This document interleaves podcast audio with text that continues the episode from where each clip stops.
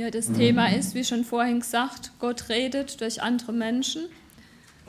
Und letzte Woche haben wir im Hauskreis einen Bibeltext besprochen. Und da habe ich auch gedacht, irgendwie redet Gott durch andere Menschen zu der Hauptperson, zu dem Nahmann, um den es ging. Das ist ein Mann, der war sehr krank. Und vier Leute haben den angesprochen, bevor er geheilt wurde. Und was noch viel wichtiger ist, bevor er zu Gott gefunden hat. Unter anderem hatten die Dienerin seiner Frau angesprochen, seine eigenen Diener haben mit ihm geredet, haben ihn motiviert. Und ich habe mich gefragt, vier Leute, hm, brauche ich ach so lang, bis ich kapiere, dass Gott durch andere Menschen vielleicht zu mir spricht? Und ein anderer Gedanke war, ähm, ja, lass ich mich gebrauchen, um zu anderen Menschen zu sprechen, um ihnen Jesus nahe zu bringen. Und ich bin gespannt, was der Flolle jetzt über den Philippus und die Kämmerer von Äthiopien erzählen wird in seiner Predigt, wie das bei denen beide ist.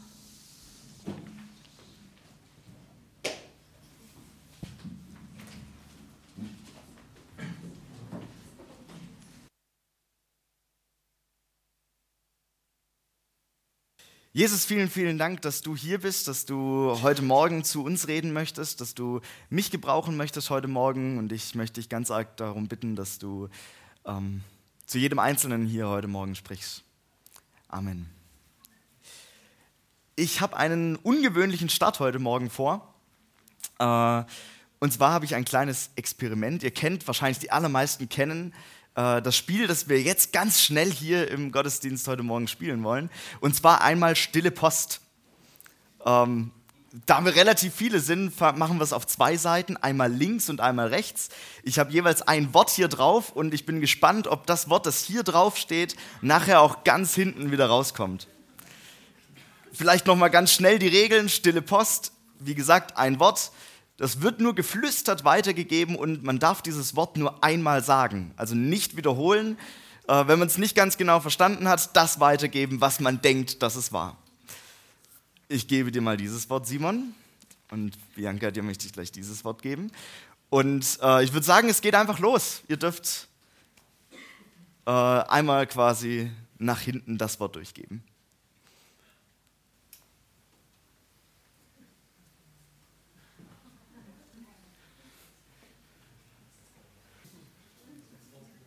Ich bin sehr gespannt, was am Ende rauskommt.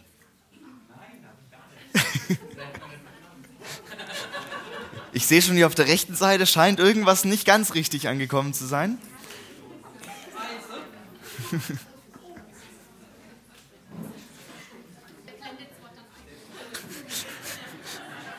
ich sehe schon auf der rechten Seite ist es schon ganz hinten angekommen. Links auch fast, sehr gut. So, dann links ist auch fertig, glaube ich. Dann darf ich einfach mal rechts. Ihr wart als Erste fertig. Was für ein Wort kam bei euch denn raus? Äh, ich bin morgen nicht zu Hause. Ich bin morgen nicht zu Hause. Okay, sehr interessant. Das Wort, das hier vorne losgegeben wurde, war der Kerosinausstoß.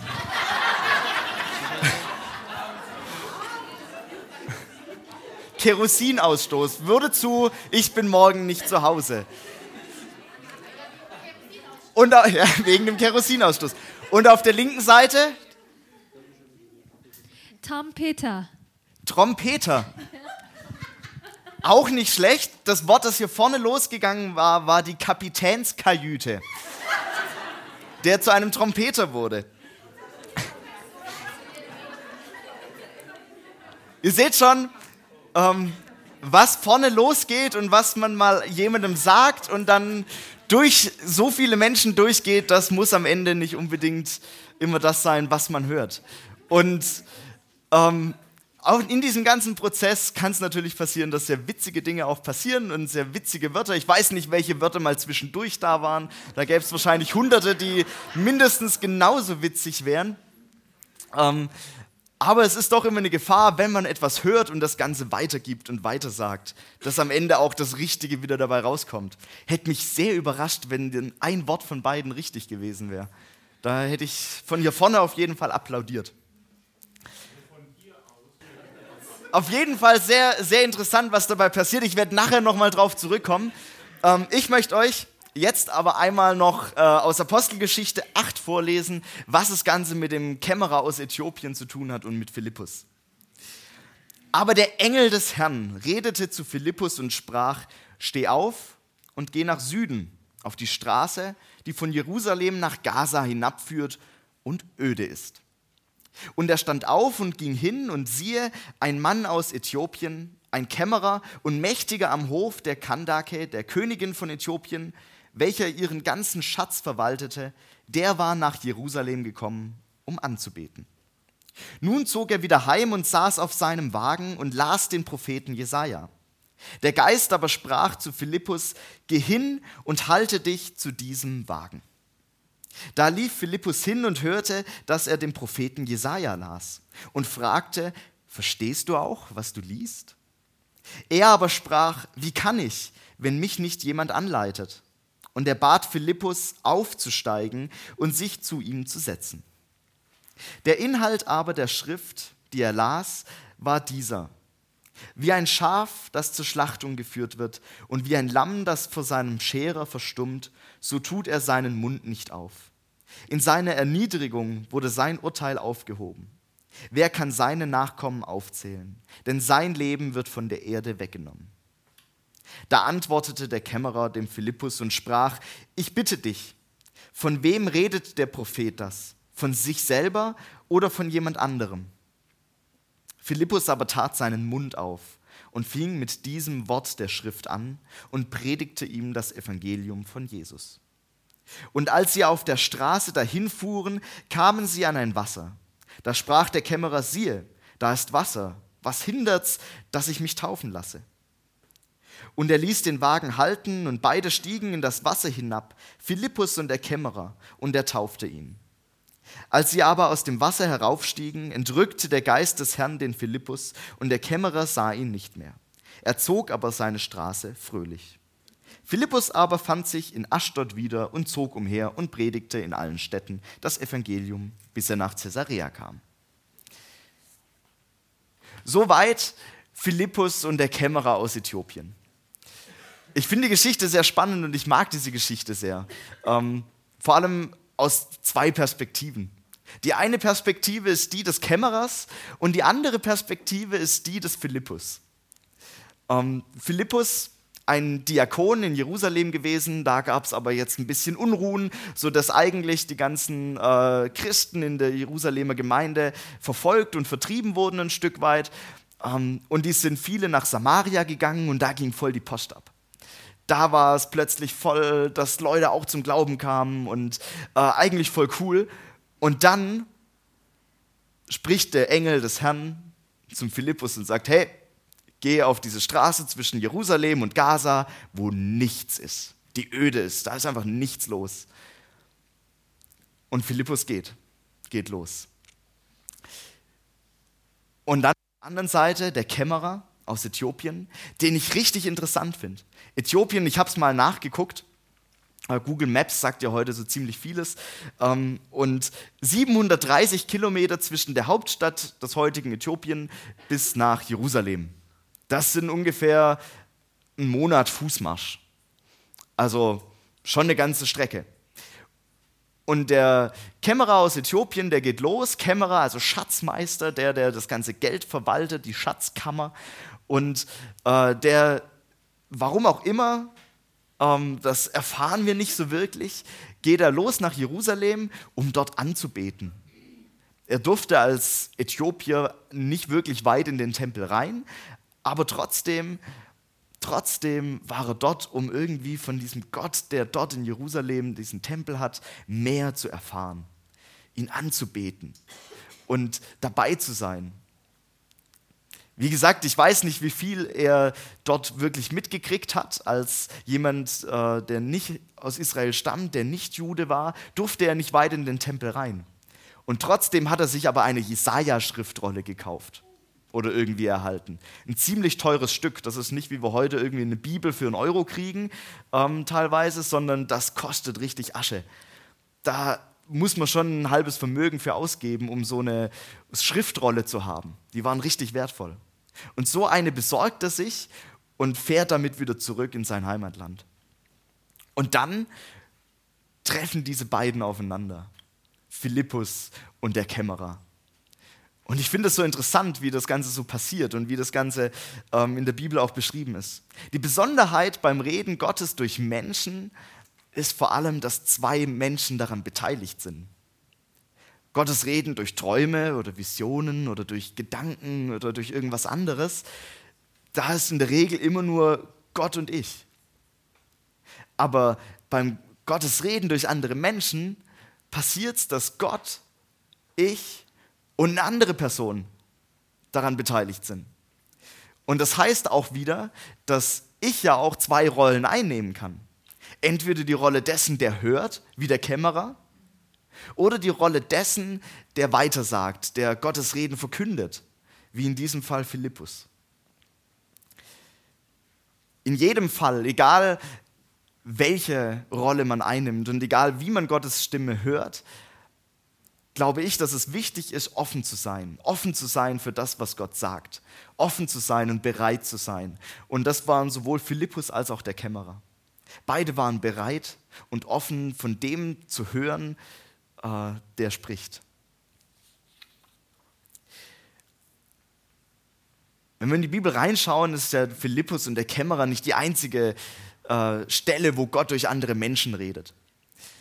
Das tut Gott ziemlich häufig. Und gerade im Alten Testament äh, sehen wir das ziemlich häufig an den Propheten. Gottes Reden durch Menschen, eigentlich nichts anderes als das, was die Propheten tun, die Gottes Wort verkünden, die Gottes Wort weissagen, heißt es auch manchmal. Es gibt einen extra Prophetie-Workshop hier, deswegen will ich gar nicht so viel sagen, aber so kurz umreißen, was ich unter Prophetie verstehe. Ähm, wenn ich das Wort so anschaue, dann heißt es für mich Gottes, Gottes Willen hervorsagen. Das ist so ein bisschen vielleicht eine kleine Übersetzung von Prophetie. Gottes Willen hervorsagen. Und das heißt für mich in, in der Gegenwart, und das haben die Propheten ganz, ganz viel gemacht, in Gegenwart Gottes Willen hervorzusagen. Also zu sagen, so ist, so ist der Iststand. Wenn wir Amos sehen, der ganz viel Sozialkritik damals ähm, verkündet hat und gesagt hat, hey, ihr, ihr Reichen, ihr fresst euch voll in euren Palästen und vor euren Mauern verhungert das Volk. Ein Ist-Zustand, Gottes Willen hervorzusagen in der Gegenwart. Und ich glaube, das passiert sehr, sehr viel. Und für mich heißt Prophetie nicht, man könnte ja manchmal so denken aus Film, Fernseh, Büchern und so weiter, Prophezeiungen und so, das ist irgendwas, weiß nicht, früher war das für mich immer so was abgespacedes, sowas, wo man irgendwie, oh, ich weiß auch nicht. Aber Gottes Willen in, in die Gegenwart hineinzusagen, hey, das ist in der Bibel ziemlich viel, passiert ziemlich viel. Und auf der anderen Seite aber auch eine Zukunftsgewissheit. Eine Zukunftsgewissheit, die der Prophet in aller Regel auch verkündet. Zum Beispiel Daniel. Ich finde es so spannend oder fand es so spannend, als wir im Studium ein bisschen uns mehr damit beschäftigt haben und gesehen haben, hey, wie Daniel das, was er in die Zukunft voraussagt, sehr genau die Geschichte von Alexander dem Großen ist, der Halbasien erobert und der seine Rolle in, in Israel auch spielt. Und das Ganze, diese, diese Zukunftsgewissheit und die Gegenwartskritik, nenne ich es mal, das ist für mich irgendwie Prophetie, wo Gottes Willen hervorgesagt wird. In der Gegenwart, aber auch in der Zukunft. Für mich hat sich die Frage gestellt, wer, wer ist denn heute vielleicht noch Prophet? Ich kenne jetzt wenige, die jetzt von sich behaupten würden, du, ich, ich bin Prophet, ich bin ein Prophet des Herrn. Ähm, ich weiß, also ich kenne tatsächlich niemanden, der das so in diesen Worten von sich sagen würde. Und trotzdem glaube ich, dass wir auch heute noch Propheten haben, die vielleicht nicht so unbedingt sich nennen würden. Ziemlich altes Wort auch. Ich glaube sogar und ich bin davon überzeugt, dass wir alle manchmal prophetisch reden. Und zwar in dem, wie ich es gerade gemeint habe, Gottes Willen hervorzusagen. Dadurch, dass wir alle, wenn wir Christen sind, Gottes Geist haben glaube ich, dass Gottes Geist durch uns auch redet und reden möchte und reden wird. Und dadurch wir hin und wieder prophetisch reden und Gottes Worte verkünden. Und auf der anderen Seite glaube ich nicht, dass wir alle Propheten sind, in dem Sinn, dass wir berufene Propheten sind, wie es vielleicht ein Elia war oder ein Jesaja, ein Jeremia oder andere, die wir in der Bibel lesen, die als Propheten dastehen. Ich glaube, die gibt es auch noch. Das sind Einzelne, die wirklich dazu berufen sind, in diese Gegenwart, in unser Leben hineinzusprechen und Gottes Worte hineinzureden. Also ja, Propheten, glaube ich, gibt es, prophetisches Reden gibt es und prophetisches Reden ist für mich Gottes Reden durch andere Menschen.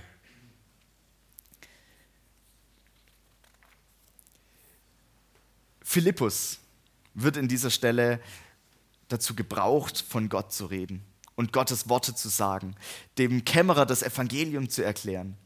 In dieser Situation, Philippus hat aber als allererstes auch mal den Ruf Gottes nochmal gehört. Der Engel, der zu ihm spricht. Und Philippus war bereit dazu, loszugehen und Gottes Worte zu verkünden. Und selbst prophetisch zu reden in diesem Moment. In die Gegenwart des Kämmerers hineinzureden. Äh, dort zu sein. Und der Kämmerer fragt, was heißt das, was ich hier lese? Und Philippus erklärt es ihm. Und in dem Moment bin ich davon überzeugt, dass Gott hier durch den Philippus redet und handelt.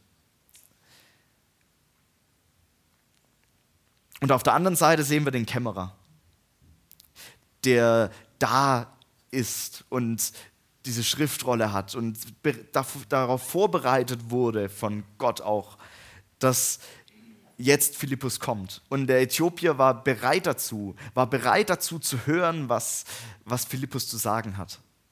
Er sagt sogar, wie sollte ich denn das verstehen, was ich hier lese, wenn mich niemand anleitet? Also leite mich an, sprich zu mir, sag mir, was, was lese ich da, was steht hier, was bedeutet das Ganze?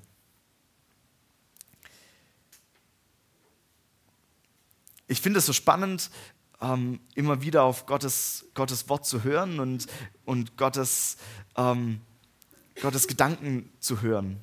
Und manchmal hören wir das tatsächlich durch andere Menschen. Ich möchte eine Geschichte erzählen, kurz, die ich selber erlebt habe, als ich Teenie war. Ähm, ich glaube, ich war 15. Äh, und wir waren auf einem Zeltlager, ähm, auf einem Teencamp.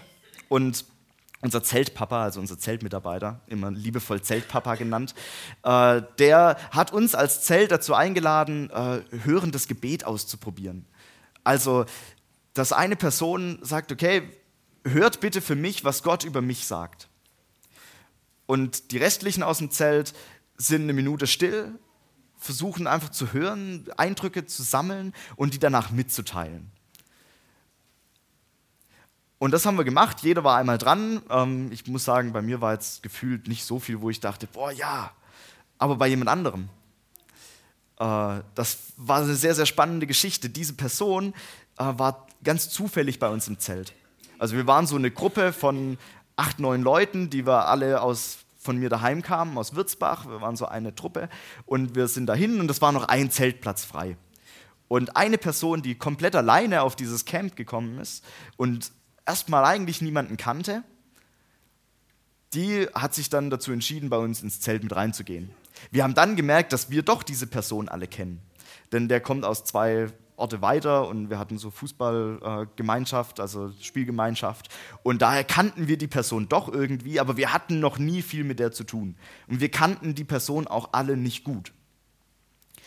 Und jetzt war es so, dass er eben, sag ich mal, dran war und wir so gehört haben und die allermeisten haben halt irgendwie halt ihre Eindrücke gesagt und ein Eindruck war von einer Person, äh, ich sehe dich irgendwie in der Mitte und links sehe ich eine große schwarze Fläche und rechts eine große weiße Fläche.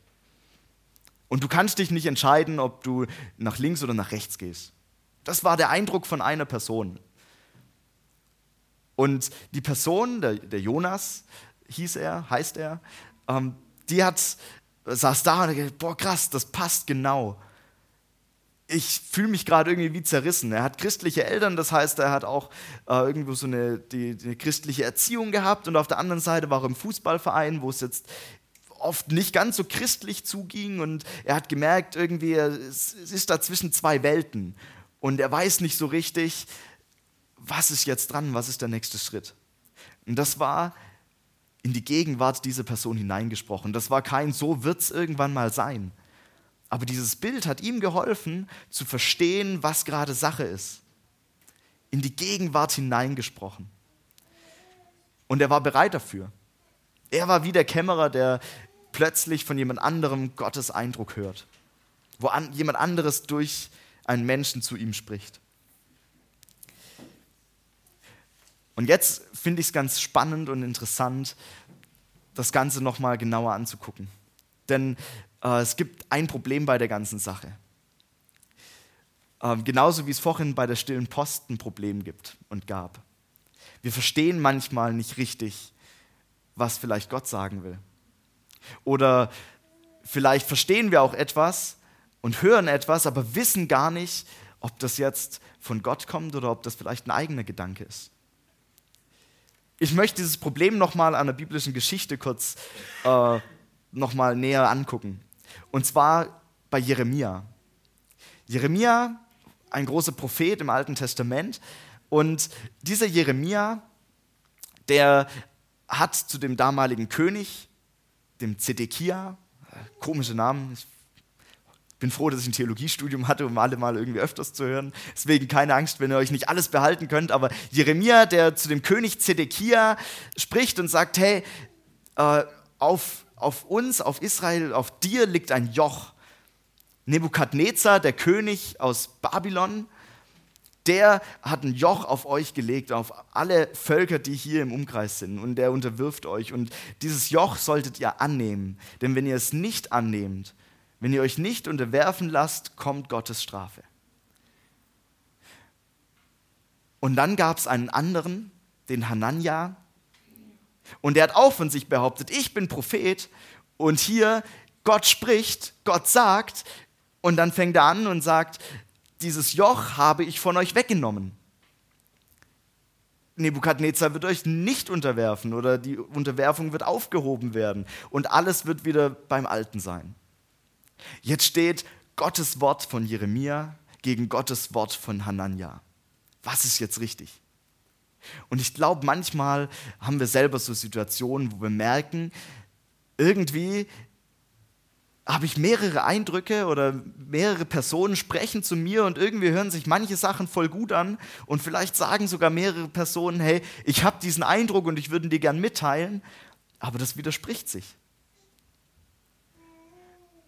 Und das finde ich ist ein großes Problem, weil wir uns nicht immer sicher sein können, was ist jetzt richtig und was ist jetzt falsch. Was ist Gottes Reden und was ist es nicht. Und da finde ich eine Stelle aus dem Neuen Testament, aus dem Thessalonikerbrief 5, Vers 20 und 21 ganz schön wichtig.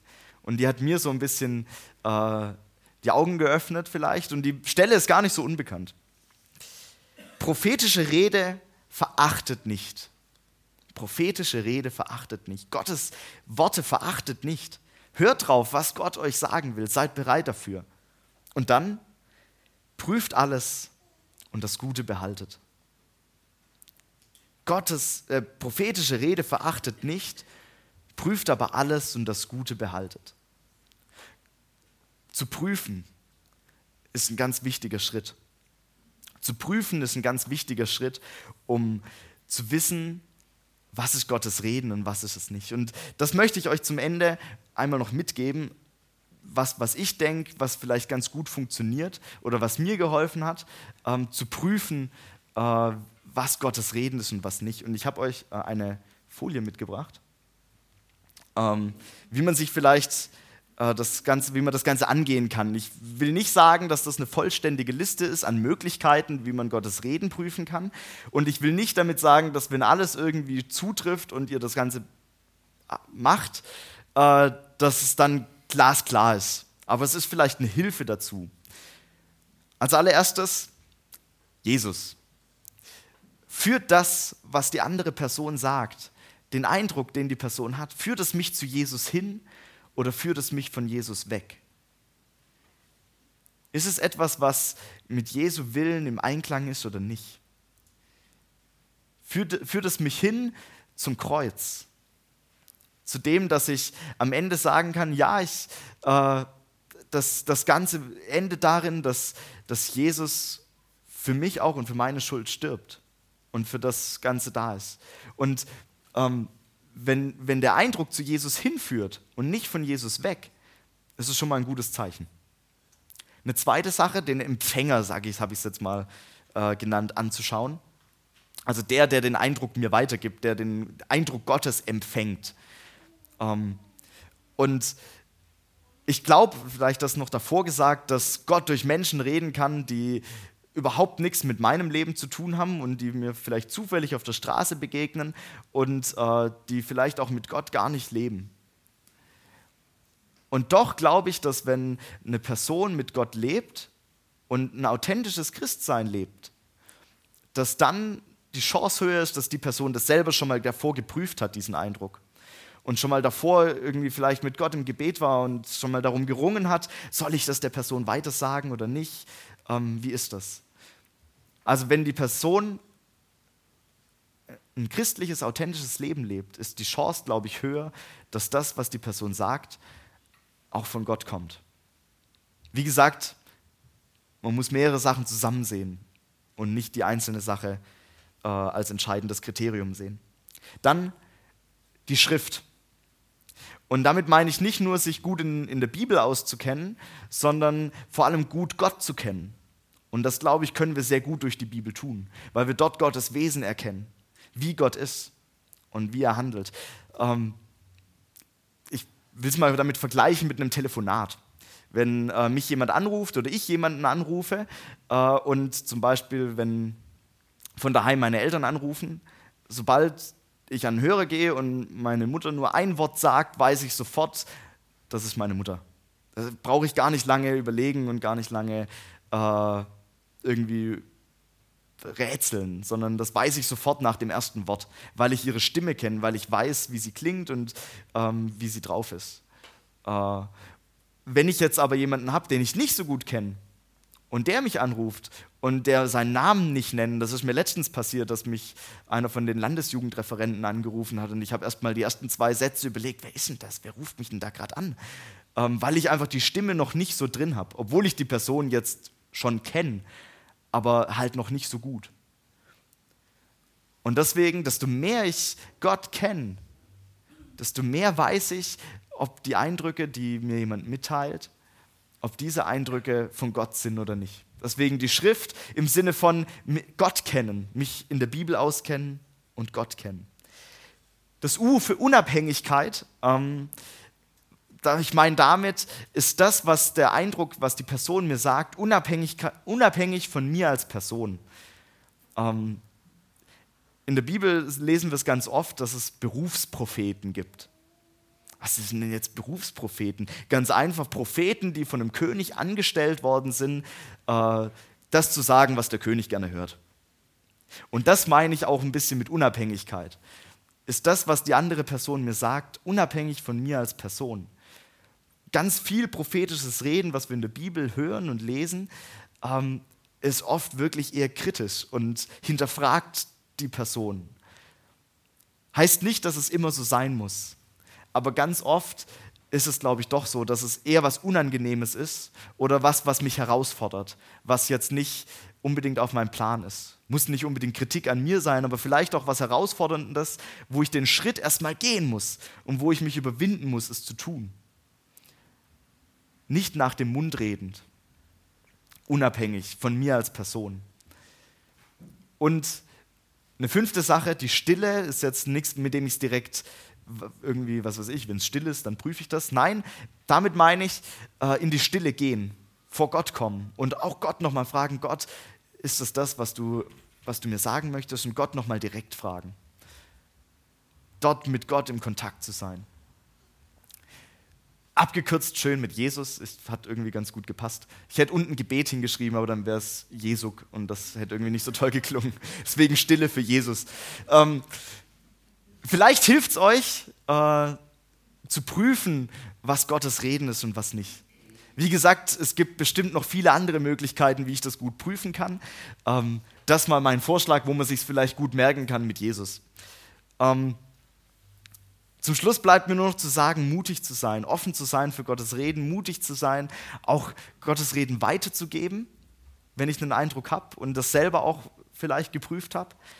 Äh, und selber Sprachrohr zu sein für Gott, selber prophetisch zu reden, selber Gottes Wort, Gottes Willen hervorsagen.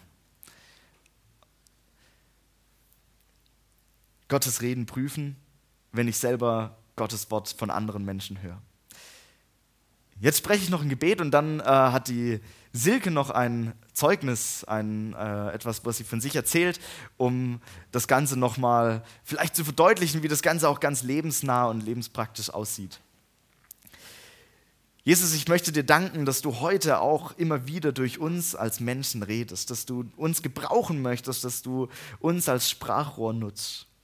Und du weißt genauso gut wie wir, dass es manchmal nicht einfach ist zu wissen, was, was dein Wort ist und was ähm, du uns sagen möchtest. Dass es manchmal ganz schön schwer ist, wie ähm, vorhin beim Stille Post spielen gesehen, dass es nicht immer einfach ist zu hören und zu verstehen, was du sagst. Und doch möchte ich dich bitten, dass wir deine Worte und dein Reden ganz klar hören in unserem Leben. Und ich möchte dich jetzt bitten, dass auch das, was die Silke jetzt sagt, uns nochmal äh, verdeutlicht, äh, was dein Reden durch andere Menschen bedeuten kann. Amen.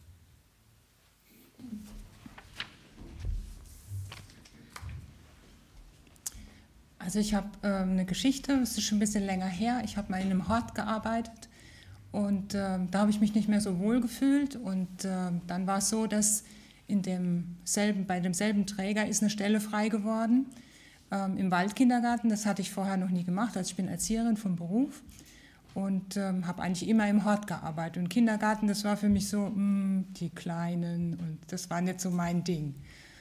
Und ähm, dann wurde mir diese Stelle angeboten und äh, der Haken an der Sache war, ich hatte eine Halbtagesstelle im Hort und ähm, das wäre dann eine Dreiviertelstelle gewesen.